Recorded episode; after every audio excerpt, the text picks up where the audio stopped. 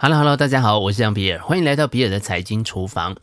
一千七百多年来曾经存在过的七百五十种货币，目前只剩下百分之二十左右还存在。当我翻到这一页的时候啊，我马上就被吸引着继续读了下去。我想跟大家分享桥水基金创办人瑞达利欧的新书《变化中的世界秩序》。全书以超过三百年的时间跨度，带你更宏观的观察这个世界的演变。回到前面所说的，不仅大多数的货币消失，即便这些幸存者都曾经显著的贬值。如果你回到一八五零年，那，世界上的主要货币跟现在有很大的不同。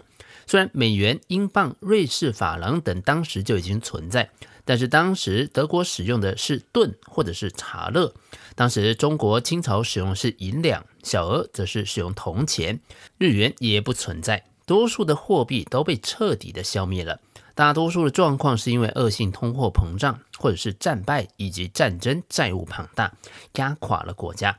相对于黄金，货币的大幅贬值通常是相当突然的，在债务危机期间发生，而债务危机通常是发生在两个较长时间的繁荣与稳定期之间。这点与大家所认为的贬值是缓慢渐进的有所差异。从一八五零年到现在，孳息性现金货币的平均年报酬率是一点二个百分点，略高于黄金的平均实质报酬率零点九个百分点。只不过，不同时期的不同国家的报酬率呈现巨大的差异。在这段时间当中，有一半的国家持有货币的人有拿到正报酬，而另外一半的民众则是彻底的血本无归。孳息性现金货币的多数实质报酬来自于繁荣时期，那个时候的多数国家都采用金本位，并且遵守这个体制。然而，历史显示，我们不应该依赖政府保护我们的钱财，相反的，我们应该要预料到多数的政府会滥用他们作为货币与信用创造者的特权。当政府能够制造货币与信贷，并将他所铸造的货币与信贷分发给每个人，让人人皆大欢喜，几乎没有政府能够抵抗这个诱惑。自古以来，统治者总是会累积大量债务，当他们自身的政权结束之后，将债务留给继任者买单。讽刺的是呢，越是接近那个爆炸的时刻，民众却感觉变得更加安全。债台高筑，但却会因为先前持有的债务而享受到持有债务的报酬。距离上一次大爆炸的时间过久了，记忆也就太模糊了。大周期投资组合，财富与权力的起起落落形成一个大周期，其中影响他们最大的关键因素就是债务和资本市场的周期。从一个投资人的角度来看，也就等于一个投资的大周期。投资人需要充分了解这些周期，以便在战术上调整或者是分散投资组合，避免投资受到不利的影响，甚至可以从中获利。四个决定因素，所有的市场主要是由四个决定因素所驱动，分别是经济成长、通货膨胀、风险溢价与贴现率。所有投资都是你今天一次性的付款之后换得未来的报酬。这些未来现金是多还是少，会取决于经济成长、通货膨胀，跟手头上持有的现金相比，投资人愿意冒险的程度，也就是风险溢价。最后是决定未来的那包钱现在价值多少，也就是现值的贴现率。贴现率讲的比较文言文呢，其实就是报酬率或者是利率。这四件事情呢，决定了投资报酬率的变化。如果能够知道任何一个因素未来的变化，你就等于掌握了对未来的水晶球。你可以利用这个，将世界上正在发生的事情跟你的投资连接在一起。同时，你还可以透过这四件事情来平衡你的投资组合，尽可能的让你的投资不受到外来环境的影响。政府透过财政政策或者是货币政策，试图影响这些因素。因此，政府的目标与当前的情势之间的相互作用，是推动周期的驱动力。换句话说，政府会试图影响经济的走势，那有时候会成功，但也有可能会导致难以收拾的后果。举例来说，当成长和通膨过低的时候，中央银行创造出的更多货币以及信贷，从而产生购买力。让经济成长先上来，那紧接着通膨也会跟上。而当中央银行开始限制货币以及信贷的供给的时候，经济成长和通膨也都会回落。政府及央行的举动会影响商品、服务及销售，并且推动价格的涨跌。每种资产都以自己的方式在反映这些驱动因素。当中最大的挑战就是如何在适当的时机将这些资产做有效的配置。举例来说，在其他条件不变的情况下，当经济成长超乎预期的时候，股价可能上涨；而当通货膨胀高于预期的时候，债券的价格可能会下跌。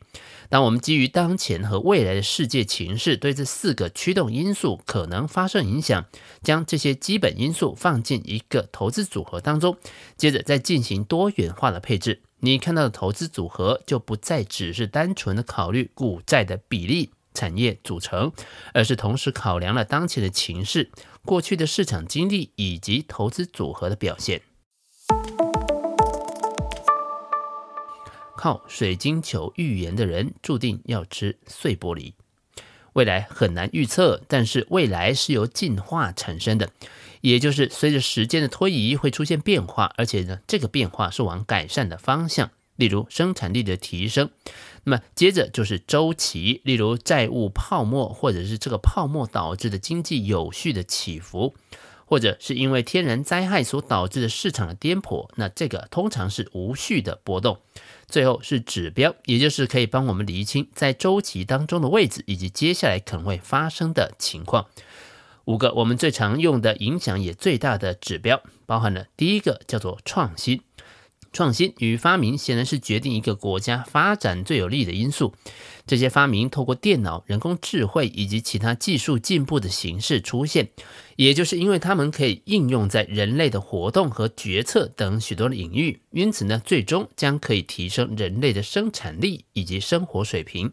电脑和人脑的成长都越来越快，更重要的是，量子计算和人工智慧的进步和广泛运用将会加速学习曲线。也会使全球的财富和权力出现明显的变化。因此，如果押注进化会发生，那么能够发明并且从中获益的公司的股票就绝对值得拥有。但是，事实上，投资人的回报是否能跟得上公司的创新表现，取决于政府如何分配产出的利润。如果世界各国的财务过度扩张，而且贫富差距很大，就会产生逆风了。另外，价格也是一个重要因素。投资在一个好的公司，还是有可能因为股价太贵而赔钱。当然，技术进步有好处，也有可能会伴随着阴暗面。但是总体来说，谁在技术战拔得头筹，通常就能够赢得经济和军事的优势。债务、货币、资本市场周期，从长远来看，最大的风险就是货币价值风险。而大多数人对此并没有足够的重视。明确说，有巨额赤字的储备货币国家，赤字及债务都是以本国货币计价，他们借由印钞偿还债务，也将风险由债务人身上转移到债权人身上。因此，最大的风险并不是哪些债务人会违约，而是债权人持有的资产会贬值。也就是说，持有债务资产的报酬率会低于通货膨胀率。马里欧相信，历史总是在重演。我们可能很快就会看到财富从债权人向债务人的大转移。这对美元以及其他储备货币代表着什么呢？最有可能的是，他们会像历史上的储备货币一样，渐渐失去地位。刚开始一段时间的时候，会缓慢的下滑，然后迅速衰弱。而衡量债务指标只是同时考量了相对于资产的债务水准、内外部盈余和赤字规模、偿债成本占 GDP 比重等等。当债务负担分数上升，也就表示金融情况在恶化。内部有序与混乱，和平带来收益，战争付出代价。这个原则在国家内部和国家之间都适用。当各国互相合作且有良好的竞争关系，不浪费资源在战争当中，生产力和生活水准就会提高。不同的国家内部正在发生不同程度的冲突，例如美国内部冲突就特别严重，处在金融状况不佳和激烈冲突，而中国似乎处在和平与繁荣。呃，那么这点呢，在上海封城之后，这个我真的是不是那么肯定了。情况的变化当然可能会非常迅速。达利欧建议大家呢，可以上他的网站 economic principle 点 org 去看。外部有序与混乱。目前美中冲突可以说是最具破坏性的战争，因为这两个世界上最大的强国势均力敌。自从西元一千五百年以来，主要大国有一半的时间都是在打仗，而从第二次世界大战以来，已经有七十五年了。未来十年内发生大规模军事战争的几率有百分之三十五。当两个强国经历的不可协调的分歧的同时，十六个案例当中有十二个爆发了军事战争。我们无法肯定的说谁会是下一场大战的赢家或者是输家。天灾。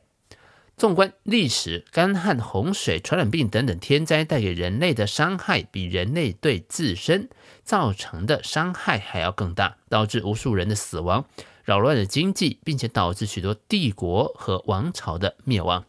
人类和自然进化正在一起对环境造成巨大的破坏，而且呢，不论是在经济或者是生活品质上，都会付出巨大的代价。总结来看。试图预测未来是件危险的事情。那试图用预测的未来来作为投资的依据，那么这个就是蒙着眼睛飙车了。事实上，面对未知的未来，我们只能借着了解过去可能发生的事，来避免自己犯错，或者是遗漏某些重要的事。瑞达利欧在《变化中的世界秩序》这本书里面建议大家，面对未来的变化。感知并且适应正在发生的事情，试图归纳事情可能发生的几率，借由充分了解可能发生的事，以保护自己免于未知事件的冲击。即使呢，我们无法做到万无一失。以上就是比尔的财经厨房想要提供给你的，让我们一起轻松活好每一天。我们下次见，拜拜。